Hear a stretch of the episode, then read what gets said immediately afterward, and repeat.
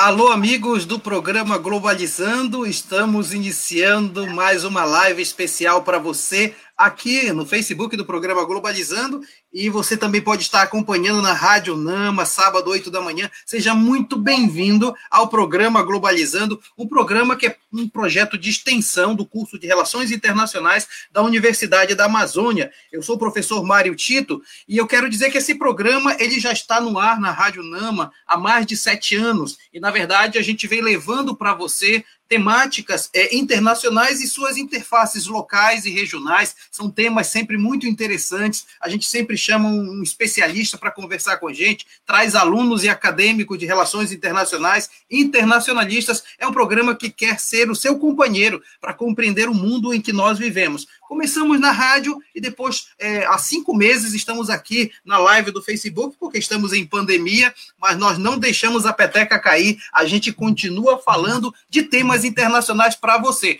Aliás, eu quero dizer que se você quiser fazer relações internacionais, já para 2020, 2021, daqui a pouco nós vamos começar as inscrições, você pode acompanhar a gente, tirar dúvidas sobre o curso, seja muito bem-vindo também. Olha só, para fazer o programa comigo, deixa eu logo apresentar as nossas apresentações apresentadoras que são do curso de Relações Internacionais, a começar pela estreante de hoje, pela acadêmica do segundo semestre, Natália Porpino. Natália, tudo bem? Oi, professor, tudo bem? Oi, gente, estou muito feliz de estar aqui, é, honrada por estar nessa live com todo esse conteúdo, com o professor Michel Pino, o professor Mário Tito, com as minhas colegas Carol, a Isis. É, queria dizer para todo mundo seguir a gente também no Instagram, no programa Globalizando, ficar atento às notícias, a gente sempre está gostando. É, é sempre interessante ter essa interação com o público. Obrigada. Legal, Natália. Legal, Natália. Seja muito bem-vinda. E também, continuando a apresentação de quem está fazendo o programa comigo, quero dar as boas-vindas para a acadêmica do oitavo semestre, Isis Maíra. Tudo bem, Isis? Oi, gente. Oi, professor Maritita. Oi, professor. Tudo bom? É, então, olha só. A gente tem é, esse programa aqui em forma de live, que vai ficar salvo aqui no Facebook. Vocês podem é, ver quando vocês quiserem. Tem o nosso Twitter, que a gente sempre posta tudo por lá, que é PGlobalizando. Então segue a gente lá. Também tem nosso canal no YouTube, que vai ficar gravada a live lá. Vocês podem acompanhar e vamos falar de assuntos muito interessantes aqui hoje. Obrigado, Isis. E completando a nossa equipe de locutores, a coordenadora geral do programa Globalizando, a internacionalista Carol Nascimento. Tudo bem, Carol? Tudo bem, professor. Boa tarde. Boa tarde, professor Michel. Boa tarde para as minhas colegas do curso de RI da UNAMA. Sejam muito bem-vindos a mais uma live. Quero lembrá-los que se vocês tiverem alguma pergunta sobre a temática de hoje, podem comentar aqui embaixo que a gente vai responder para você durante o programa.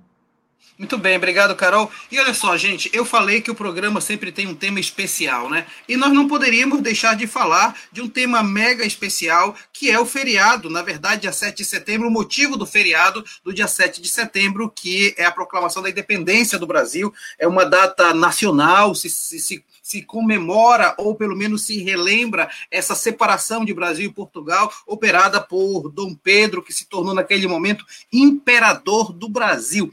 Então a gente vai lembrar essa data, mas nós queremos olhar sobre outra ótica. Nós queremos olhar sobre a ótica do povo, sobre a ótica de quem efetivamente estava sendo governado, sobre a ótica das classes sociais, as relações que havia naquele momento. E nada melhor do que chamar um especialista no assunto, alguém que tem não só relevância na área, mas que também, de fato, vai poder contribuir muito com o nosso bate-papo. Eu estou me referindo aqui ao professor Michel Pinho. Ele possui mestrado em Comunicação, Linguagens e Cultura pela Universidade da Amazônia, tem graduação em História pela Universidade Federal do Pará, é professor há mais de 20 anos em Belém e é pesquisador é, é, da história de Belém, a construção da sua memória imagética e suas relações com o patrimônio edificado e imaterial, assim como também ele é fotógrafo e desenvolve ações na área de educação patrimonial, fotografia e inclusão social. Professor Michel Pinho, um prazer receber você aqui no Globalizando. Ô, Mário, é, Isis, Carol, Natália, é, eu fiz, quando eu recebi o convite do Mário, eu fiz um depoimento que, que me. Acho que precisava marcar isso, né? É, desde a primeira vez que eu fui é, convidado para o Globalizando, eu fiquei muito, é, fiquei muito tocado, porque é muito diferente essas relações que vocês estabelecem no curso, né? É um curso que desenvolve a pesquisa, é um curso que desenvolve a extensão é, e vai ao encontro é, da sociedade civil. Eu acho isso muito bonito, é, porque eu acho muito inspirador o teu trabalho, Mário, e a dedicação dos teus alunos. Eu vejo sempre eles mega empolgados, assim, mega felizes. É, sábado, 8 horas da manhã, umas 7 horas está todo mundo lá. Meu Deus, o que, que acontece? Alguma coisa diferente acontece, né? Eu, eu acho que isso é muito bonito, viu, Mário? Parabéns, parabéns para todos vocês. Obrigado. E, e, Michel, é sempre muito importante a gente ter um olhar crítico sobre as datas nacionais. Nós fazemos isso também sobre datas nacionais de outros países, mas em especial do Brasil é importante não sempre só ler a história oficial, né, né Michel? É, Mário, é, tu estás me perguntando isso num momento muito específico, assim, né? É, eu estou lendo uma coleção de livros sobre as biografias. Há um certo uhum. tempo tenho me dedicado. Além, eu, eu tenho que é, compensar essa leitura em relação à pesquisa de história de Belém, mas tenho lido as biografias e muito me encantei com a biografia da Isabel Lustosa sobre Dom Pedro I. Né? E estou lendo agora o Zumbi e comecei ontem a ler é, Apologia à História do Mark Bloch, reler né, o Mark Bloch. É, te falo isso porque não dá mais para a gente pensar a história a partir dos heróis. E a gente está exatamente sentado nessa discussão de ontem para hoje com a Secretaria de Governo que solta um vídeo falando dos heróis brasileiros. Essa visão Sim. já caiu há muito tempo, né? É, será? Aí eu vou lançar uma série de perguntas para depois a gente conversar aqui. Será que essa é, história heróica era vista pela população brasileira em 1822? Será que fazia sentido falar de Brasil em 1822? Quais eram os sentidos que se tinha sobre identidade né, ou constituição de pátria? Certamente não é o que a gente está vendo hoje. Uhum. Muito bem, olha, um tema super interessante. Uma hora será pouco para a gente conversar com o professor Michel Pinho. E eu quero logo dizer que você pode participar com perguntas, pode deixar o seu like, pode deixar comentários. É sempre muito bom saber que você está conosco, ou aqui ao vivo, ou acompanhando depois o programa gravado, né? Então, já tem perguntas chegando e eu já quero logo passar para a Carol, para logo começarmos a discutir o tema com o professor Michel Pinho. Carol. Isso aí já chegou pergunta para gente pelas nossas redes sociais. E a primeira é do Raimundo Bezerra, que mandou pelo nosso Instagram, arroba Programa Globalizando. Se você tiver pergunta, pode mandar para gente. E ele quer saber, professor Michel, quais foram as principais motivações para o apoio à independência brasileira por parte da população? Boa excelente pergunta, é, Carol. Não, não houve é, fora do Rio de Janeiro grandes é, motivações, a chamada causa brasileira. Né? Isso é muito importante. Eu estava pensando antes de entrar no ar com vocês, da gente não ser anacrônico. Né? O que, que é anacronia? É olhar com os olhos de hoje o passado. A gente tem que olhar o passado a partir do que se discutia naquele período. Houve uma grande manifestação em relação à causa brasileira no Rio de Janeiro, né? ali entre 1820 e 1822. Pensar na independência naquela cidade fazia todo sentido, já que foi para lá que Dom João VI foi estabelecer uma série de mudanças. Mas se você se afastar do Rio de Janeiro naquele período, né, for para Recife ou mesmo para Belém, você não vai ver isso. Não vai ver essa, essa adesão da população à chamada causa brasileira, porque não existia né, a ideia de Brasil do jeito que a gente conhece hoje. Né? Porque a ideia de Brasil é uma criação, né? é uma formação é, pensada a partir principalmente da segunda metade do século XIX não em 1822. Mas é uma excelente, uma excelente pergunta.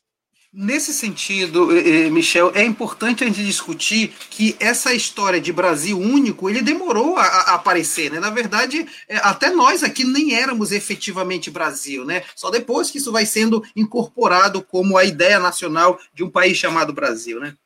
Sim, eu acho que tem, tem isso é muito importante também ser colocado, é, Mário, é, porque se você olhar para a Constituição do, do, território brasileiro, nós tínhamos o Estado do Brasil né, e o Estado do Grão-Pará e Maranhão. E essa ligação histórica que nós temos com Portugal, ela se estabeleceu para depois do século XVIII. Né? Não é à toa, isso a gente pode falar depois, de que declarada a independência do Brasil em 7 de setembro e depois consolidada em 12 de outubro, né, nós não temos aqui nenhum tipo de ligação mais efetiva com o Rio de Janeiro porque as elites portuguesas que aqui estavam, chefiadas pelo comandante Moura, tinham uma ligação muito maior com Lisboa do que com Belém, entendeu? Então, é, e é engraçado, ontem eu estava numa outra live do Amazon, e se tu me permitires colocar isso, foi muito importante, né? Porque a gente, a gente em Belém, a gente na Amazônia, sempre fala assim, ah, mas as pessoas vêm para a Amazônia e ficam falando, olha, tem shopping, não sabia, ah, tem internet, não sabia. E a gente sempre reclama porque a gente não se acha brasileiro, né? Mas também os gaúchos, também é, os, os, nordestinos, também não conhecem as outras realidades. Né? É, nós temos uma identidade brasileira ainda muito frágil, né, 200 anos depois da nossa independência. E é bem legal, aproveitando os 30 segundos aqui, é bem legal entender que o Pará, por exemplo, só vai efetivamente aderir à independência em 1823, não é isso, Michel? Sim, exatamente. Só lá em 1823. E aí, essas condições, eu acho que está acabando nosso tempinho, depois a gente volta para conversar. muito bem, eu professor eu Michel Pinho. É muito bem, ótimo. Professor Michel Pinho conosco no programa Globalizando. Deixa eu logo fazer comentários, Carol, de quem está fazendo, é, se, é, manifestando aqui na, nas redes com a gente. Eu tenho o Eduardo Oliveira, e disse: não existe no mundo um projeto igual Globalizando, alto nível. Obrigado, Eduardo. E tem mais gente também falando, Aurora Boreal, excelência em conteúdo, muito bom ver a participação do professor Michel Pinho na discussão de um assunto tão importante importante atualmente. Obrigado. E aí, nosso, o nosso programa ele também faz uma, um levantamento das mídias internacionais para falar um pouco daquilo que as mídias disseram a respeito da questão populacional, da questão das notícias da independência. Vamos logo começar então exatamente isso. E a diferença desse, desse nosso programa de hoje é que nós vamos trazer notícias daquela época. Não é isso, Natália? É isso mesmo, gente. É, a nossa equipe pesquisou algumas notícias e a gente achou uma notícia da época da independência de 1808 do jornal The National Intelligence and Washington Advertiser dos Estados Unidos. Sob assalto, a França toma posse da cidade de Lisboa e a família real portuguesa embarca para o Brasil amparada pelas tropas inglesas. Eu vou já voltar nisso. E aí, Natália, tem mais? Você tem que. Né, na verdade, agora é a Sim. Isis Maíra. E agora Continue. a gente tem conteúdo da Isis que ela vai aprofundar mais esse assunto. Pois é, galera. É, então, a gente também procura é, trazer uns conteúdos para aumentar o nosso debate aqui para ficar mais profundo.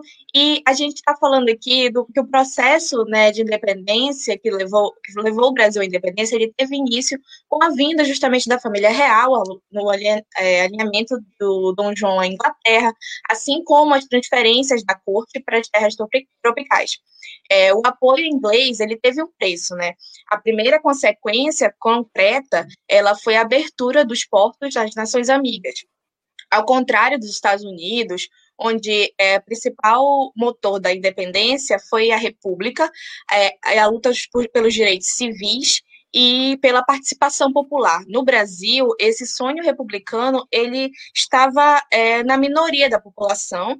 É, por isso foi escolhido para a independência. Ela foi é, não de caráter tão revolucionário, mas é um, um conciliatório em, gerando em torno das principais elites do Brasil. A gente vai porque tem toda uma questão relacionada a isso. Interessante, interessante. Duas coisas, Michel. Primeiro, a ideia dessa notícia que a Natália trouxe para a gente lá de 1808, falando do, do, jogo geopolítico da época, e depois essa mudança que foi feita mais em torno da elite que efetivamente da participação popular. É, eu, quando eu recebi o, o release do programa, eu achei muito legal essa notícia, porque ela, ela precisa, a gente precisa entender a independência dentro de um contexto, né? Então você observa toda a América é, hispânica e a América portuguesa muito em ebulição. Independência da Argentina, independência do Uruguai, independência da Colômbia, independência da, né, todas as independências elas convergiam para o modelo republicano, né? E nós convergimos para o modelo monárquico, né? E alguém perguntaria, mas professor, mas qual é a relação que nós temos em relação aos dias de hoje, né?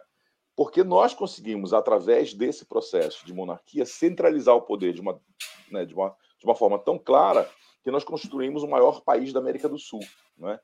É, eu tenho uma certa desconfiança, claro que apoiado em colegas historiadores, que, que se a gente tivesse proclamado a República, o Pará seria um país, né, o Ceará seria um país, o Sul seria um país e o Nordeste seria um país. Né? Só para citar alguns desses países que poderiam ter surgido durante aquele período. E mais ainda, eu acho interessante, Michel, você levantar essa questão, porque esse sentimento de brasilidade, que acaba não acontecendo no início porque não tem a participação popular, é, gera exatamente a ideia de que o Dom Pedro ele se sente de tal forma empoderado, ele passa a ser quase que o imperador desse novo império, né? Aí você vê a necessidade dele discutir a formação de quatro poderes, né? E, uhum. além do executivo, legislativo e judiciário, você tem um poder moderador que vai ser a chave do entendimento do império brasileiro de quase todo o século XIX. Sem esse poder moderador, a gente não tem essa ideia do Brasil desse tamanho. Eu vou, vou, pedir mais um minuto para a Yuki para te perguntar o seguinte: de alguma forma, Dom Pedro entendia um pouco que ele precisava concentrar nele esse poder para poder dar conta de todo esse poder que ele acabou é, recebendo? Essa é uma pergunta muito inteligente, é, é, Mário, porque ele não só tinha esse entendimento, como ele também tinha uma educação para fazer isso. Ah. Dom Pedro, o Dom João VI, a Dona Maria I, o pai Dom José né? Todos eles tinham uma formação intelectual absolutista.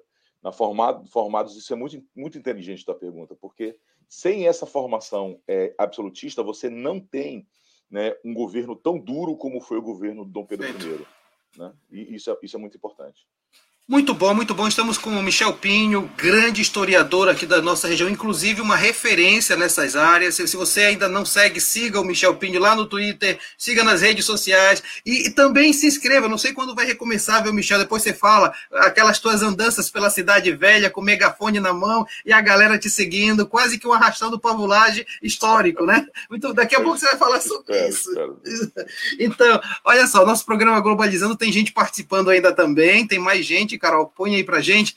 Olha só, Letícia Bahia, obrigado, Letícia. Como difusor de conhecimento globalizando sempre imbatível, discussões necessárias com especialistas, o que em tempo de fake news é fundamental. Muito obrigado, viu, Letícia? O, a, o Sérgio fala o seguinte: programa maravilhoso, como sempre, impressionante o nível de competência dessa galera.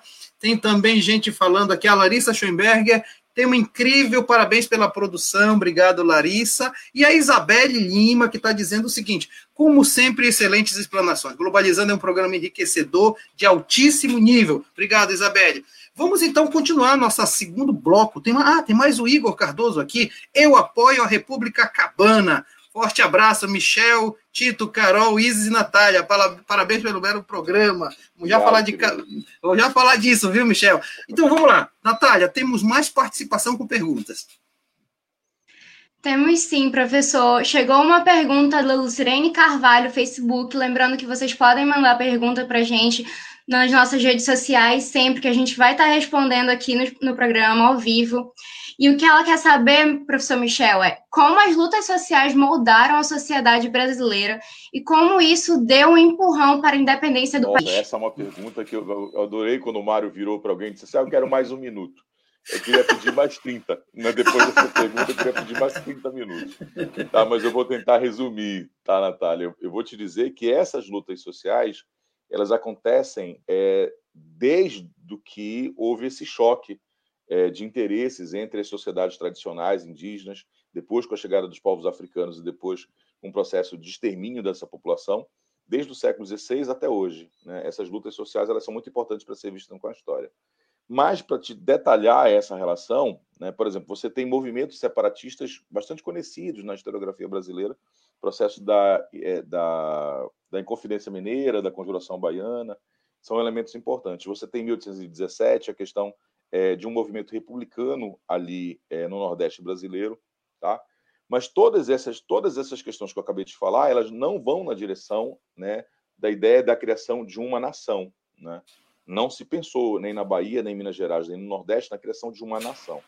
O Dom Pedro I, ele não apoia as suas ações numa luta popular. Então, é a negação da sua pergunta. Né? Ele não se apoia nessas lutas populares, que em muitos momentos questionam a escravidão, questionam esse poder é, da população é, vinda de Portugal para cá, e acaba construindo um, um, eixo político formado por São Paulo, Rio de Janeiro e Minas Gerais.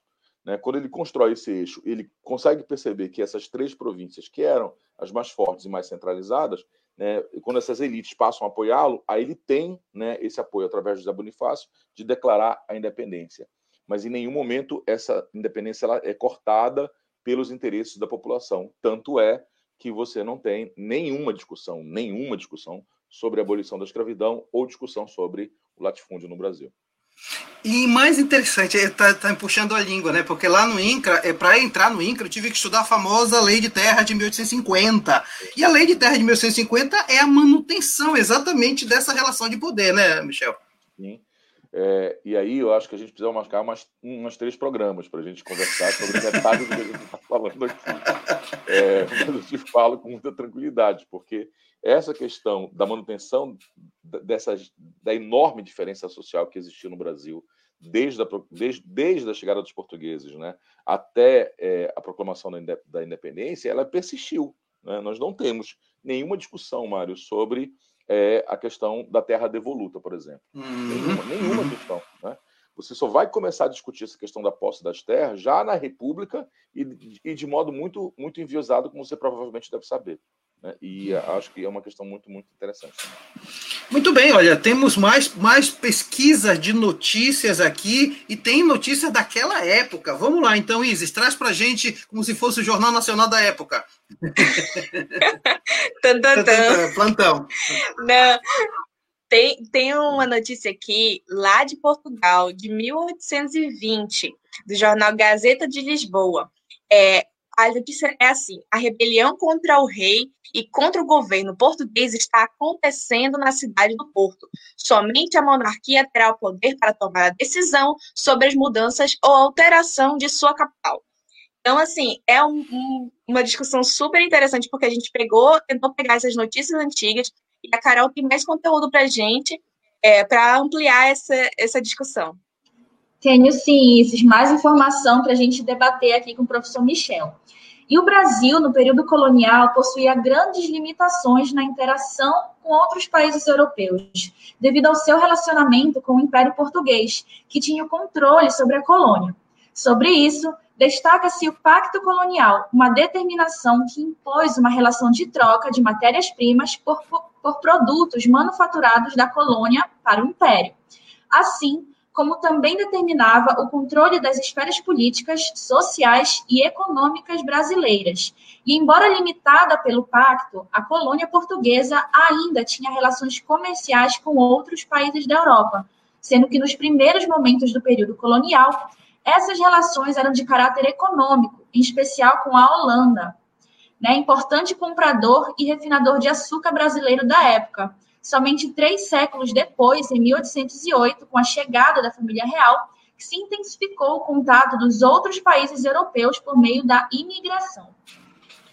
Legal. Michel, duas pedradas para você. Primeiro, a Revolução do Porto, que a Isis trouxe de lá com todo o contexto é, é de Portugal. E segundo, essas relações comerciais que pouco a pouco foram sendo é, destinadas apenas para as, as nações amigas, que na verdade era só a Inglaterra.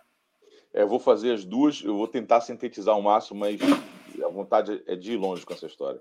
É, a Isa estava falando, e eu estava olhando ali para a estante, que não dá para ver aqui, e já deu vontade de levantar e pegar é, os livros né, que, que me, me ocorrem dessa fala. Existem grandes pesquisadores da Amazônia, Isis, sobre essa Revolução do Porto. Eu destacaria dois que são excelentes pesquisadores, que é o professor Geraldo Martins Coelho, um dos maiores historiadores uhum. brasileiros, e o professor José é, Maia Júnior, né? É, o professor José Alves Júnior, perdão. É, eles pesquisaram profundamente, né? O professor Geraldo Martins chegou até o pós-doutorado com esse tema e de, de, coloca uma questão muito importante, né? Porque é essa questão de ter a revolução do Porto lá gera um problema muito grave em Belém do Pará. Né? Muito grave. Em Belém, Michel? Muito em Belém? Grave, muito grave. Né? Porque, olha só, se nós colocarmos essa questão aqui de que no, em Belém do Pará os brasileiros apoiarem né, a Revolução do Porto, uhum. eles estão. Lembra que o, o rei está no Rio de Janeiro, né? Então, se os brasileiros de Belém apoiarem a Revolução do Porto, se nós queremos uma revolução constitucionalista e queremos que o rei volte para Portugal, eles poderiam ser considerados traidores da pátria. Né? Um crime de sedição. Hum? Perfeito. Então, se arruma aqui. E aí, dois personagens são muito importantes. O tema é muito interessante. Né? Dois personagens se arvoram e começam a fazer isso. Um aqui é o Batista Campos, que cria um jornal que, cujo nome já demonstra sua rebelião e rebeldia, chamado O Paraense. E segundo, é, a gente tem é, o próprio Felipe Patrone, que tem uma história que para mim é fantástica, contada é, na dissertação do professor José Alves Júnior, que o Batista Campos chegou para o rei de Portugal e disse assim, olha, é, vamos, vamos resolver essa questão do vintismo no Pará. Né? Então, vocês querem que o Pará, que é tão importante pelas drogas do sertão, continue a produzir. Então, vocês precisam de um governador bom, um governador ilustrado, alguém que tenha curso superior, alguém que saiba falar com vocês, e esse governador sou eu. esse cara sou eu. Esse, cara sou eu. Aí o rei olhou disse assim: tudo bem, você está preso. E prendeu. né? Eu acho isso genial, porque né, nós no Pará, a gente está na Universidade da Amazônia, a gente está claro. falando dessa independente a partir desse lugar. Nosso lugar de fala é a Amazônia. Né? É, e aí eu falo para Carol essa seguinte discussão também, Carol, que é muito importante que você diz. É, isso que você leu é verdade muito forte, talvez para outras regiões brasileiras. Né? que tinham essa questão do pacto colonial. Para nós, nunca funcionou esse pacto colonial. Né? Nós comercializamos com a Guiana, nós comercializamos com o Suriname, nós comercializamos com a África, nós comercializamos com a, com a, com a França, nós comercializamos com o mundo inteiro. Né? Porque as fiscalizações para cá eram muito débeis, eram muito, é, muito frágeis. Então, sempre barcos estrangeiros trouxeram para cá. Isso é tão verdade que as ideias iluministas da Revolução Francesa né, chegaram aqui antes de qualquer discussão sobre pacto colonial. Né? E esses livros chegaram a alimentar a cabanagem. E aí é uma. Muito interessante o que o professor Michel está colocando, porque nós vamos fazendo as ligações, né? Tem, tem gente que mora aqui em Belém e diz assim: o que é Felipe Patrone? Felipe Patrone é um ônibus que passa ali por perto, né? Então, uhum. Batista Campos é uma praça e tal. Então, agora, sabendo um pouco o sentido de estarmos aqui, a gente percebe que foi uma independência não tão independente assim, né, Michel? Não, claro que não. Evidentemente que não. Não é? Você consegue perceber que havia muitos interesses nesses projetos de independência, muitos. É? É, é, muito difícil quando eu dou aula é, em sala de aula, e eu particularmente fico muito empolgado sobre esse tema, que eu digo, pergunto para os meus alunos, assim, beleza, mas vocês acham que as pessoas imaginavam que tipo de Brasil em 1822? A Amazônia queria ser o quê? A Amazônia, a Amazônia queria ser muito mais uma Guiana portuguesa do que qualquer outra coisa. Né? E aí os alunos normalmente ficam brincando, assim, poxa, professor, era para ser, né? Porque a gente estava ganhando em euro uma hora dessa. Muito bem, professor Michel Pinho conosco no Globalizando, sempre bom recebê-lo aqui. E olha, deixa eu logo fazer referência a quem está mandando abraços, participando do nosso programa. Vamos ver. Ah, sim, Emi Vilas Boas, programa de qualidade, uma visão excepcional de um tema tão importante. Professor Michel Pinho dando uma aula sensacional. Emi que está em Portugal agora, ela ah, que está lá. Ela... A gente já fez um programa com ela, eu acho. Foi, ela esteve. Já, a. Sim. Legal, Ela estava indo para lá, acho que era isso. Estava indo, agora ela já está lá. Ela pode ir lá aí no Porto, está lá em Lisboa, pode acompanhar essa, essa questão muito de perto, né? Eu, se estivesse no lugar dela, estava tirando foto doidada dos lugares que fazem referência ao Brasil. Grande tema, diz o Marcos Vinícius Dutra. Parabéns pelo programa, sempre incrível. Depois tem mais gente. Sim, o Lucas Nassar está dizendo grande Michel, grande, grande Lucas, Michel, grande, grande Lucas Nassar, isso mesmo. Muito bem, nós temos mais perguntas chegando. Isis Maíra, agora é com você. Temos sim, professor. Tem uma pergunta aqui muito interessante do Davidson Viana, que está mandando lá pelo, aqui pelo Facebook, né? E ele pergunta é, a, uma questão mais atual, né? É como se dá a relação Brasil-Portugal Existe algum tipo de benefício mútuo entre as nações, né, hoje? É, excelente pergunta, excelente, assim, né? Essa, essa foi, hum, assim, pontual. É muito interessante quando a gente olha, por exemplo, a independência da Índia, né? Os indianos fazem, é, no século XX, já uma grande festa da sua independência nacional gigantesca. É, você olha a independência dos Estados Unidos, é uma festa que para o país. Você fala para a independência da Angola e de Moçambique, você tem uma relação muito forte da cultura nesses dois países. Mas se você olhar para o 7 de setembro, não sei se eles vão fazer, fazer isso esse ano, nós temos uma comemoração é, de Portugal no Brasil. Né? Se vocês andarem por Belém, eu tenho fotos disso. A, a, a embaixada portuguesa e os, os portugueses aqui colocam cartazes de nações irmãs, nações uhum. amigas. Uhum. Isso, né? isso. Eu fico isso. meu Deus, o que é isso? Alguém me explica isso. Nós separamos, os caras exploraram e nós somos irmãos amigos. Né? É, essa relação, Isis, se dá basicamente a partir do final do século XIX, tá? onde uma grande leva de portugueses chegou aqui durante o período da borracha e deixou marcas profundas né, em relação a essas. O Pará tem, sim, é, o, governo, o governo do Pará tem relações é, diplomáticas específicas com o, o, governo de Portugal.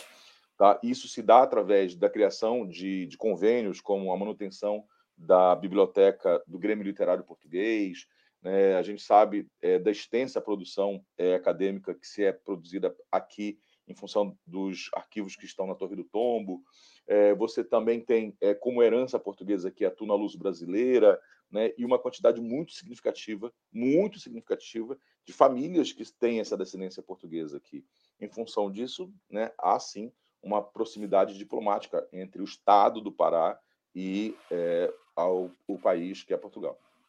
É interessante também, nesse sentido, a gente perceber o quanto é, também ficou dessa cultura ligada ao Pará mesmo, né, Michel? Você tem, você falava aí da, da, da, da Tuna Luso brasileira, mas também de toda a comunidade lusa aqui em Belém, que de alguma forma construiu um pouco essa cidade, né? E permaneceu com esse espírito, né? Sim, sim, eu acho que você fala, você toca num detalhe que é muito interessante, mas não é, não é, não é, um, não é um papo para hoje, que é é, a cobrança de uma parte é, de uma juventude intelectualizada das questões decoloniais, né? É, uhum. ter uma narrativa a partir da decolonidade. Eu acho fundamental e isso é importante, é evidente, claro. Né? Mas nós não podemos negar a herança que os portugueses deixaram. Né? Isso não é possível.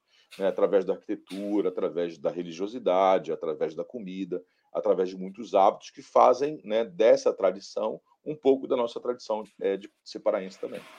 Muito bem, professor Michel Pinho conosco no Globalizando, nessa live toda especial, que está refletindo sobre o 7 de setembro, o contexto um pouco da independência do Brasil, e é muito bom saber que você está participando conosco. E olha só, a nossa produção, como eu falei para vocês, a gente faz uma pesquisa nos jornais para trazer é, é, notícias internacionais sobre o tema do programa. E hoje nós estamos fazendo uma viagem histórica das mídias internacionais, apresentamos uma notícia de 1808, uma notícia de 1820, e agora, hein, Carol, trazemos de que ano, hein? Agora, professor, a gente vai voltar para 1822. E antes de falar a notícia, quero aproveitar e parabenizar a nossa equipe, né, Exato. que foi atrás dessas notícias e achou para a gente fazer um apanhar mais histórico no programa de hoje também.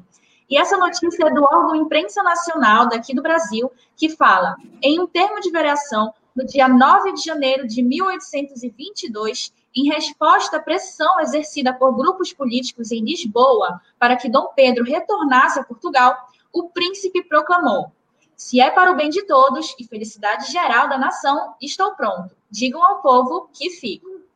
E para complementar um pouquinho a nossa discussão, a Natália tem mais informações que a nossa equipe pesquisou para a gente comentar aqui hoje. É isso mesmo, gente. É, a gente tem um conteúdo bem bacana aqui para aprofundar esse assunto, para ter discussão com o professor Michel. Dentre os fatores que influenciaram a independência do Brasil, a Revolução do Porto foi o movimento mais importante, pois levou à transferência da família real para o Brasil, o que ocasionou a abertura dos portos brasileiros, finalizando o monopólio comercial de Portugal. Outro fator que foi a consolidação do movimento abolicionista no Brasil, além de outros conflitos de interesses entre os dois países. Após a declaração da independência, ressaltava-se que não houve muitas mudanças, pois o imperador do Brasil era português. Então, mesmo com a declaração, houve mais uma continuidade que uma ruptura, fato que começou a mudar quando Dom Pedro I abdicou o trono. Interessantíssimo, né, Michel, a, a colocação da Natália, né? Sim, é, primeiro eu vou colocar a Isis e vou fazer um desafio para os quatro, vocês vão já entender é, por que, que eu tô, é, vou falar isso. Vocês sabem aonde é a Gentil Bittencourt? Sabem, né? Sim. A Gentil Bittencourt é, a, é, a, tem, é, a, é o fundo do o fundo do. Michel cortou um pouquinho. O fundo. Do Museu Emílio Guild. Você Museu Emílio Guild. Isso. é na, na Magalhães Barata e o fundo é na Gentil, não é? De um Isso. lado a gente tem a, a Alcino Cacela. Alcino Cacela. Aí você dobra em que rua? Na Gentil. Não. Você dobra na Gentil e aí você a primeira que você dobra para voltar para Alcino Cacela, qual é? É 9 de janeiro. Exatamente. E o que é 9 de janeiro? É o dia do fico. Exatamente. né? né? Tá bom? É interessante, então, é interessante. Calma. Mas calma que o melhor vem agora. Calma vai que lá, o melhor vem agora. Né? É o dia do fico, né? É a 9 de janeiro, mas depois você tem é, a 14 de abril, não tem? Sim. Tá? A 14 de abril é o dia do aniversário da Imperatriz Leopoldina. E paralela a 14 de abril, você tem a Generalíssimo Deodoro, não é? Perfeito. A Generalíssimo Deodoro é anteriormente chamada né, de Rua do Dom Pedro, Rua do Imperador. Ou seja, o bairro de Nazaré, quando o Brasil era um império, era uma homenagem a essa família real e uma memória sobre essa família real que foi substituída pela proclamação da República. Né? Por que, que, eu uhum. falo isso? Porque o dia do fico ele não é só né, a decisão do Dom Pedro I de ficar no Brasil, não é só isso. Né? Ela simboliza para essa elite uma memória poderosa, né? ela simboliza uma memória poderosa dessa família real né, que já deseja ficar no Brasil. Nesse momento, não tem problema. Né? Nesse momento, né, São Paulo, Rio de Janeiro e Minas Gerais estão festejando essa decisão do Dom Pedro I. O problema vem depois. Né? Depois da abdicação do Dom Pedro I, começa a questionar que, que as pessoas querem um imperador que é brasileiro. E aí se uhum. começa a questionar o próprio império e começa a questionar a própria escravidão. Né? Se nós tivéssemos outra oportunidade, a gente tem, durante o período regencial, um centro de, de discussão muito importante sobre o Brasil. Ali é o grande problema né, no século XIX, porque ali nós poderíamos ter nos separado e termos feito várias repúblicas. Né? O Rio Grande do Sul, com a Farroupilha, queria uma república. A cabanagem colocava em questão, muito forte a questão é, da escravidão aqui. Né? O interior do Maranhão colocava com a balaiada uma questão muito forte em relação à escravidão e as condições sociais que eram muito adversas. Né? Então, o que as meninas colocaram, e a, acho que a Natália colocou em relação a essa questão abolicionista, porque ela surge é, em forma de lei em 1831. Em 31, os ingleses já fazem pressão para abolir o tráfico, e é evidente que o Brasil não faz isso. Né? E aí uhum. criam a história das leis para o inglês ver.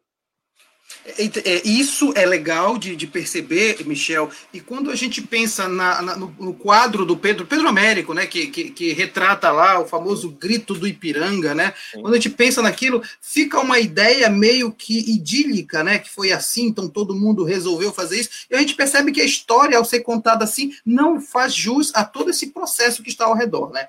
É muito, muito, muito pertinente a tua é, colocação, tá, Mário? Muito pertinente porque eu acho que não é só idílica o quadro do Pedro Américo, ela é romântica, né, no sentido mais uhum. amplo da palavra. Né? Sim. É, é a formação do romantismo é, europeu no Brasil, com a ideia de alguém que protagoniza esse momento que é único, né? e já traz questões da criação de uma guarda é, imperial que só vai existir muito tempo depois, mas que do lado esquerdo, todo mundo já viu essa imagem, do lado esquerdo tem um, um camponês é, puxando uhum. carro de boi, né? Ali é a representação do povo. Né? E isso é diametralmente o oposto do que é a representação da Mariane, por exemplo, no século XVIII e século XIX, né? da discussão da República. Nós temos aqui o protagonismo de um homem iluminado que declara a independência, ao contrário do que os ingleses, os que os franceses entendem de que a participação popular ela é fundamental para criar uma imagem para o país. Não é à toa, e aí um pequeno, é, uma pequena alfinetada, que a gente voltou muito intensamente com esse populismo nos últimos dois anos, né? O grande uhum. chefe da nação vai resolver todos os problemas. Uhum. A ideia, a ideia de um Messias salvador da pátria sem qualquer trocadilho aqui, né? Muito bem, vamos continuar com o programa Globalizando a participação do Michel Pinho e temos mais participação, mais perguntas, né, Carol? Tem pergunta chegando para o pro professor. Tem sim. A pergunta agora veio do Carlos Rojas pelo Instagram, arroba Programa Globalizando. Se você tem alguma dúvida, ainda dá tempo de participar, é só mandar por aqui ou por alguma das nossas outras redes sociais que a gente vai responder para você. E ele quer saber quais são as dificuldades encontradas para a criação do sentimento de nacionalidade brasileira. Nossa senhora, agora, agora pergunta violentíssima agora. Mais um TCC na jogada, agora, né? Mais, né? Mais isso aí, no mínimo uma especialização, né? e aí fica a indicação é, para o curso de, de História da UNAMA da gente abrir uma especialização com esse tema. Né? É, eu vou te falar, é, Carol, uma discussão é, que eu tive com o professor Hernani Chaves, né? É, eu tava, o Hernani me ligou e o Hernani é super é, direto, dizendo que uhum. tinha escutado um podcast, que era o um podcast sobre regionalismo, ele tinha gostado e tinha odiado, isso é típico dele. E no, quando ele disse que tinha odi, odiado, que era o que eu estava falando sobre identidade. Né? Uhum. E aí eu eu perguntei por que estava chateado, e disse assim, porque não existe identidade, existe identidade, né? Então, a tua pergunta é muito propícia para a gente discutir isso, porque a gente não vai construir um sentimento de nacionalidade. Nós vamos construir vários sentimentos de nacionalidade. Né? Nós conseguimos, a partir do século XX, estabelecer alguns símbolos nacionais. O hino, né, a bandeira, né, nós conseguimos o brasão, a gente reconhece como símbolo brasileiro. Mas cada um, a partir das suas experiências locais, né, cada um, a partir das suas experiências sociais nos seus estados e regiões, vão ler o Brasil de uma forma diferente. E as outras regiões vão também ler essas outras regiões de uma forma diferente. Por isso que é polissêmico. Né? Nós sempre vamos ter uma imagem de Brasil completamente polissêmico. Isso acaba se refletindo nos últimos 20 anos. Né? Do ponto de vista político, você consegue perceber que o eleitorado do Nordeste volta, vota de uma forma e o eleitorado do Sul-Sudeste vota de outra forma. É porque essas duas regiões elas entendem o que é Brasil de uma forma diferente. E aí, sucessivamente, os governos têm percebido isso e tentam né, fazer esse jogo toda vez que vão às regiões, né, falando o que essas regiões querem ouvir. E acho isso interessante, né, porque isso não é novo. Né? Se você observa desde o Getúlio Vargas ou Magalhães Barata aqui, essa prática ela é muito recorrente. Michel, eu vou, eu vou insistir numa, numa, numa. Eu queria que tu falasses um pouco o que significa, no âmbito dessa nossa conversa, que Dom Pedro tenha querido, ou, na verdade, o Brasil tenha sido um império, ele a necessidade de se sentir imperador. O que isso passava para as massas termos agora um imperador? Bom, isso, isso é importante. É, essa percepção, é claro, que precisava de um líder, né? Uhum. Você precisava, eu acho que o que você quer ouvir é você tem um líder, você tem um rei, você tem para quem olhar que vai definir os rumos dessa nação, né? Existe um, um longo trabalho é, historiográfico sobre essas percepções imagéticas. A Lilia Schwartz é uma craque em relação a fazer uhum. isso. Como a coroa, como o cetro, como é a Mursa, como Mursa é aquela capa, né? Como o trono, eles vão né, ser importantíssimos para criar uma imagem que ele queria, que era de identidade nacional. Né? E isso era muito importante, Tito, no século XIX, tá? Né, as nações estão discutindo isso. As, as nações estão discutindo o que é história, né? E estão definindo o que é a história do Brasil. E aí o Dom Pedro ele é muito ciente. Os dois Dom Pedro, Dom Pedro I e Dom Pedro II, são muito cientes em relação a isso.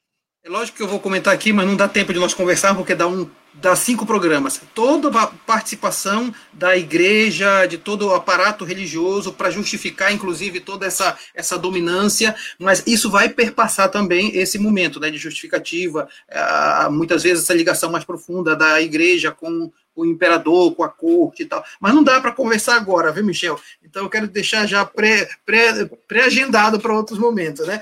É, eu, nós, nós fizemos a nossa pesquisa, eu estou dizendo isso, pesquisa de notícia, a Carol já elogiou, quero elogiar também, porque deu um trabalho, né, Isis? Deu um trabalho grande para poder é, pesquisar tudo isso aí. E nós chegamos, então, à quarta notícia internacional, e lógico, tinha que ser exatamente de 1822, não é isso, Natália?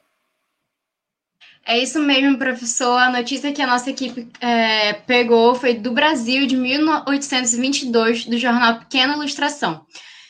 Que a notícia dizia o seguinte: De hoje em diante será independência ou morte. Após o acontecimento no Rio Ipiranga, os fatos repercutiram fortemente no Rio de Janeiro. Toda a cidade se moveu para assistir a aclamação de Dom Pedro como imperador. E aí a Isis vai entrar com conteúdo aí para aprofundar essa discussão com o professor Michel né, Isis? Sim, olha só, galera. Tem, é, as relações diplomáticas entre o Brasil, colônia, e a sua metrópole, Portugal, setor econômico, social e político, resultou em discriminação de diversos grupos sociais que habitavam o Brasil. Assim, dividia-se em três grupos, mais ou menos, sendo eles os colonizadores, conhecidos como reinós, os colonizados e colonos. Entre os fatores que causaram a independência, destaca-se principalmente a crise do sistema colonial. Além disso, a própria elite agrária brasileira se beneficiaria de uma separação entre o Portugal e o Brasil. No Brasil, a superação do pacto colonial interessava a aristocracia agrária, que era uma classe dominante no Brasil, colônia, né? E, na verdade, até hoje, né, é uma classe que é muito importante para é, questões de, de, de Michel, decisões políticas. Né? Segura né? essa bola. Beleza, concordo, concordo com isso, é, mas eu estava ouvindo vocês duas e estava pensando é, no tema do programa, né? Da gente discutir é, uma independência feita ou pensada pela ótica do povo. E aí, com a tua fala, Isis, ela, ela, ela acaba caindo perfeitamente no que eu vou dizer agora. Porque é muito importante a gente pensar quem era povo, né? né? O que é o povo, sociologicamente, historicamente. É, se você pensar quem é que tem direito de voto é, na primeira, no primeiro Império Brasileiro, são só homens é, acima de 25 ou 21 anos é, e que tenham renda, e uma renda mínima de 100 mil reais. Então, é muito dinheiro. Né? Então, uma, uma 99,5% das pessoas elas não têm força política, né? mas isso não invalida o seu discurso é, quando vai cobrar é, as melhores condições de vida nas cidades brasileiras. Isso fizeram extensamente e reclamaram extensamente em Belém, Recife, Rio de Janeiro, Salvador, São Paulo. Né? Por que, que isso é importante? Porque você vai discutir uma coisa que é, se você pensar pelo processo da independência brasileira, é, a independência é feita por uma elite. Né? E quando a gente estuda na escola de uma forma muito tradicional, a gente vai entender que essa elite ela não representava, como nunca representou, os interesses do povo, né? desses homens que são escravizados, das mulheres, dos trabalhadores, é, dos homens brancos pobres, porque havia uma desconexão. A visão sobre essa população né, era uma visão extremamente preconceituosa e elitista. E essa visão, como você bem colocou, ela permanece até os dias de hoje. Né? Então, se nós sairmos da rua na segunda-feira e perguntamos, minha senhora, o que é dia hoje? Ah, dia da independência do Brasil. Tá, mas o que ela significa? Pouquíssimas pessoas vão saber dizer, porque não existe uma uhum. relação de identidade. Perfeito, muito bom. E, e aí eu chego à pergunta que vale 100 milhões de dólares, Michel. Então, a independência do Brasil, ela efetivamente aconteceu, ou em que sentido ela aconteceu, e em que sentido ela não aconteceu? É, essa é uma, uma pergunta interessante, porque ela comumente ela me, é, me é feita pelos, uhum. pelos meus alunos. Né? É, professor, mas teve independência? Sim, óbvio, teve. Né? Nós temos uma independência política. Né? A gente rompeu com Portugal. Tudo bem que teve um acordo e a gente pagou 2 milhões de libras esterlinas, mas isso é só um, um detalhe que ninguém vai hum. falar. Uhum. Né? a gente é, rompeu e recebeu o reconhecimento inglês, recebeu o reconhecimento angolano, recebeu o reconhecimento é, é, americano para isso, né? Mas se nós entendermos que esse processo de reconhecimento ele não altera as condições com que nós vivemos, isso é muito relevante. E se a gente for fazer um estudo de história comparada, já que o curso de todos vocês é de, de relações internacionais, pensem o que aconteceu nos Estados Unidos, né? Os Estados Unidos declaram independência quase 50 anos antes do Brasil, né? passam o século XIX brigando entre si, no, resolve essa briga com a Guerra de Secessão, entra no século XX, consegue desenvolver enormemente o norte do país, mas gera uma relação de pobreza muito forte para o sul do Brasil, sul, desculpa, sul do país. Nós temos no Brasil uma história interessante, porque a gente declara a independência em 1822, né, passa é, século XIX inteiro né, fazendo uma economia que é uma economia extrativista ou agrícola, que é café e borracha, e entra no século XX desenvolvendo o Sul e deixando o Norte e o Nordeste mais pobre. Uhum, entendeu? Uhum. Por isso que é muito difícil. A gente tem uma independência que ela funcionou bem para determinadas regiões do país. Né? E aí isso está na origem da enorme desigualdade é, do Estado Federativo Brasileiro hoje. Que é uma dívida histórica que precisa ser resgatada claro, com política pública, com política de cota. Isso são dívidas muito bom. E, e, Carol, você, você, antes de eu fazer a, fazer a pergunta que eu quero fazer para o Michel a respeito dos projetos dele, o, o, programa Globalizando se diferencia, é, aquele da rádio e o nosso aqui, é porque aqui a gente não pode fazer aquilo que é de bonito que tem no Globalizando, que é a, é, que é a apresentação de oito músicas de oito países diferentes, navegando por essa playlist sensacional, e aqui a gente não pode, porque o Facebook, direitos autorais, essas coisas todas não permite, né? Então, a gente teve uma ideia que vem dando sucesso, que é maravilhosa, né, Carol?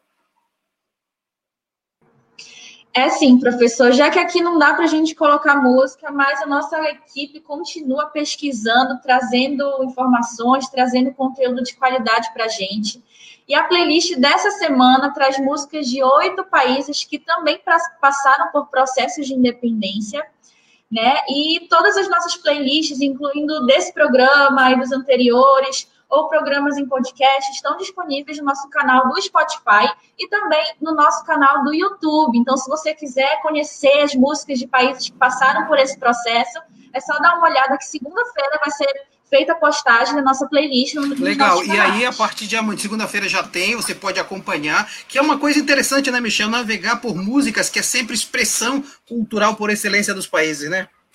Cara, eu adoro isso, adoro música, adoro, eu adoro podcast, adoro YouTube, que eu fico cavando as coisas.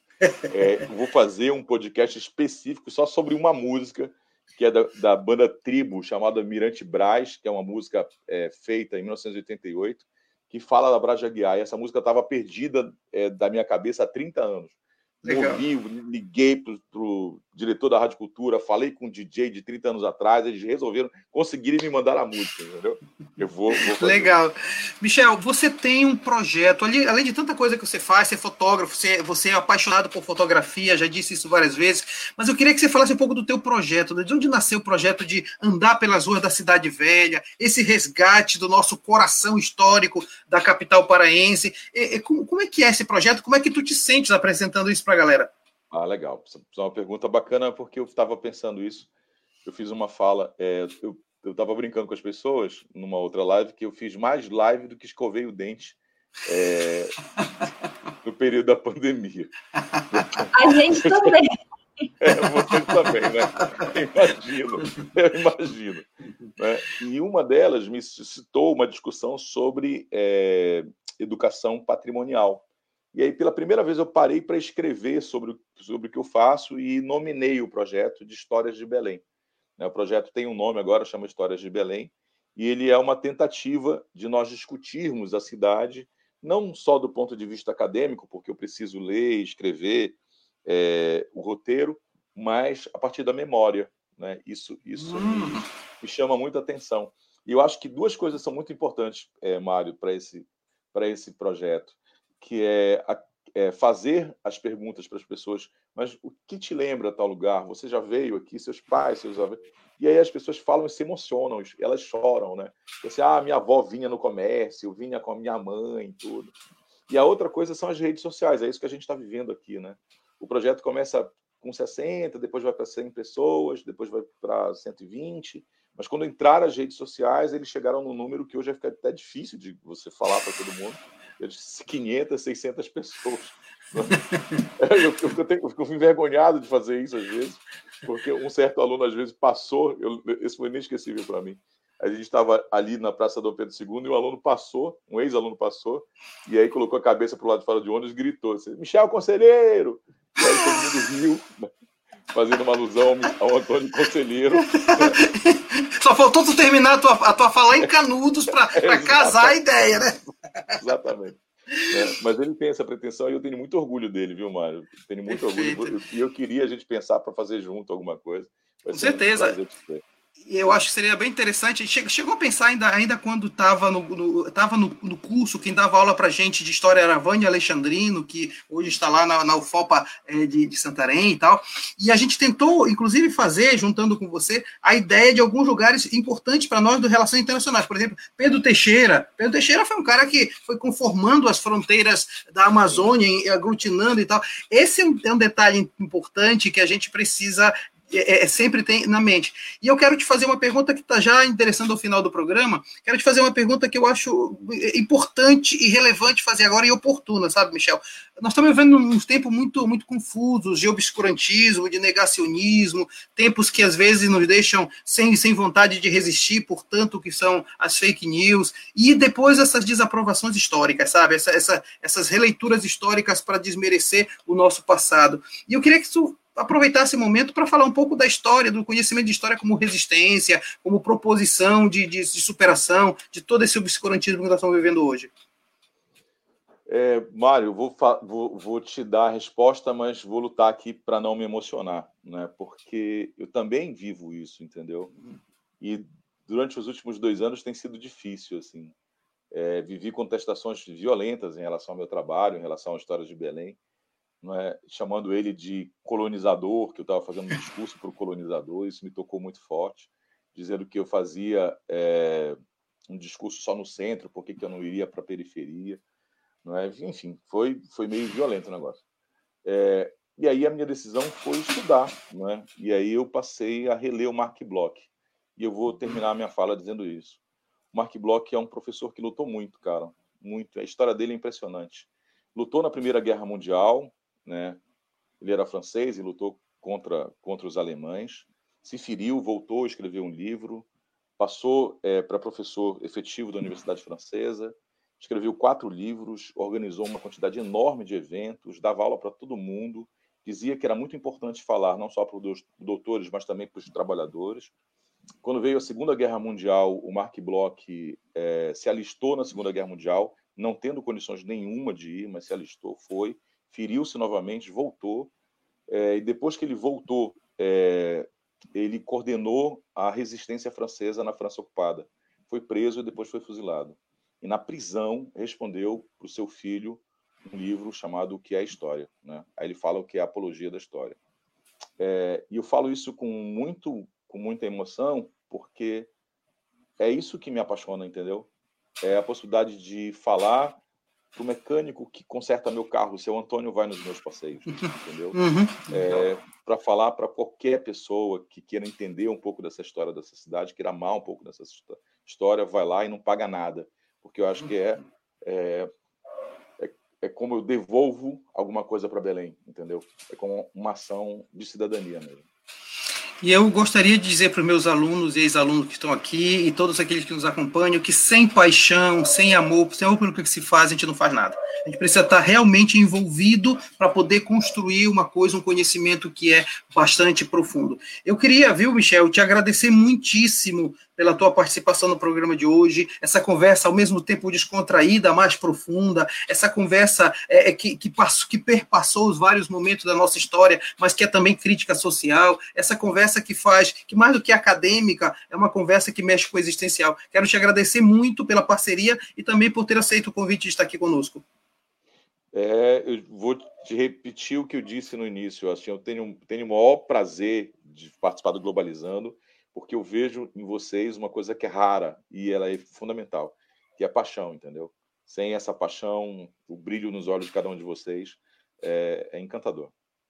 Obrigado, Michel. Queria agradecer então a quem apresentou o programa comigo, a começar pela estreante de hoje, Natália Purpino. Muito obrigado, viu, Natália? Que seja, que seja o início de várias, tá? Muito obrigada, professor. Muito obrigada, professor Michel Pinho. Foi incrível essa live. Ter toda essa aula foi excepcional. Muito obrigada à nossa equipe que pesquisou e trabalhou bastante para isso. E é isso. Muito obrigada, gente. Foi ótimo. Obrigado, Natália. Agradeço a Isis, que tem a responsabilidade de dar todas as orientações para a equipe de 40 pessoas para poder montar esse roteiro. Isis, muito obrigado, viu? Muito obrigada, pessoal, todo mundo que assistiu a gente. Muito obrigada, professor Michel. O senhor, como sempre, brilhantando o nosso programa. É sempre um prazer e pode vir quando o senhor quiser. É, foi um programa realmente que a gente deu bastante trabalho para a gente fazer. As meninas pesquisaram muito, a gente tentou trazer essas notícias para vocês, que foi assim. A... Foi sensacional. Foi uma aula realmente. Obrigada a todos. Obrigado, viu, Isis? E também quero agradecer a coordenadora geral do programa Globalizando, que também esteve no backstage, ela que fazia esse jogo de imagem, colocava os comentários, fazia várias coisas. Carol Nascimento, muito obrigado, internacionalista. Eu que agradeço, professor Maritito, mais uma vez a oportunidade de estar aqui apresentando o Globalizando. Muito obrigada professor Michel, a gente teve uma aula excepcional e ainda bem que vai ficar gravada para a gente ver, rever quantas vezes for necessário. Se você não conseguiu ver tudo, tá? Vai estar aqui no Facebook eternamente e a partir de segunda-feira no Spotify e no nosso canal do YouTube em forma de podcast. E sábado que vem, às 8 horas da manhã, esse programa vai ser reprisado na Unama FM 105.5. Muito, muito bem, Carol, muito obrigado. Quero agradecer também a Natália Yuki, que estava cronometrando o nosso tempo. É a senhora do tempo, né? O Cronos. E ela cronometrou legal. Obrigado, viu, Yuki, por estar conosco. E toda a galera do Globalizando, muito obrigado a você que nos acompanha. Tem gente que é fiel, assídua, é, acompanhante do nosso programa, estava na rádio, trouxe. Queria mandar um abraço especial para todos aqueles que, que mantiveram, deixaram as suas mensagens aqui. E eu quero dizer que no próximo sábado, na nossa live, nós vamos falar de um tema mega especial. Vamos falar do papel das universidades em tempos de fake news e obscurantismo. Vai estar conosco a professora Flávia Lemos, ela que é da Universidade de Brasília e Universidade Federal do Pará. Então eu aguardo você. Muito obrigado a todos. Tchau, pessoal.